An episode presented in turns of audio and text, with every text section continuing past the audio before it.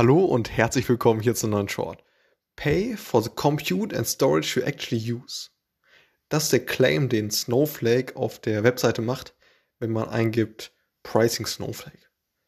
Und das beschreibt es ziemlich gut, denn im Gegensatz zu den On-Premise Data Warehouses, die ja schon noch häufig verwendet werden, und die eben, ja, wo, wo diese Server letztendlich im eigenen Unternehmen stehen und ja, quasi 24-7 Kosten verursachen, ist eben so, dass man bei diesen Cloud Data Warehouses, wie Snowflake eines ist, letztendlich ausschließlich dafür bezahlt, was man tatsächlich verwendet, so, an, an Leistung. So.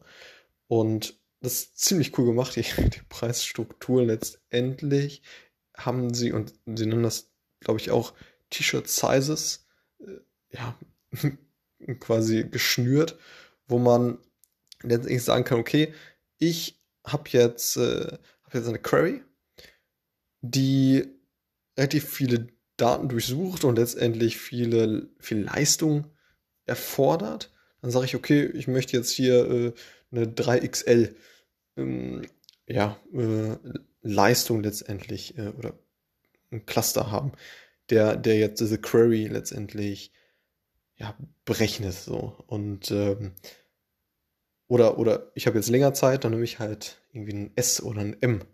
Ne? Und ähm, dadurch zahle ich eben auch nicht so viel. So, und das ganze Thema ist, äh, ja, ist eben so aufgebaut, dass desto,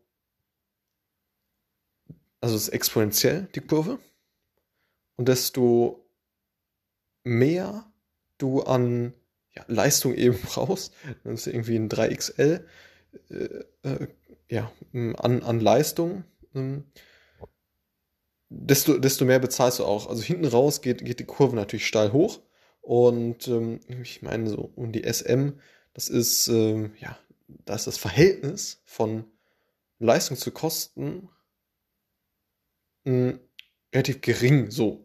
Und ähm, genau, das hier war das so dargestellt, äh, ohne, ohne Schaubild. Das ist natürlich jetzt nicht so, nicht ganz einfach, aber letztendlich ist es aufgebaut, dass man ja diese verschiedenen Kategorien auswählen kann, was man für Leistung haben möchte.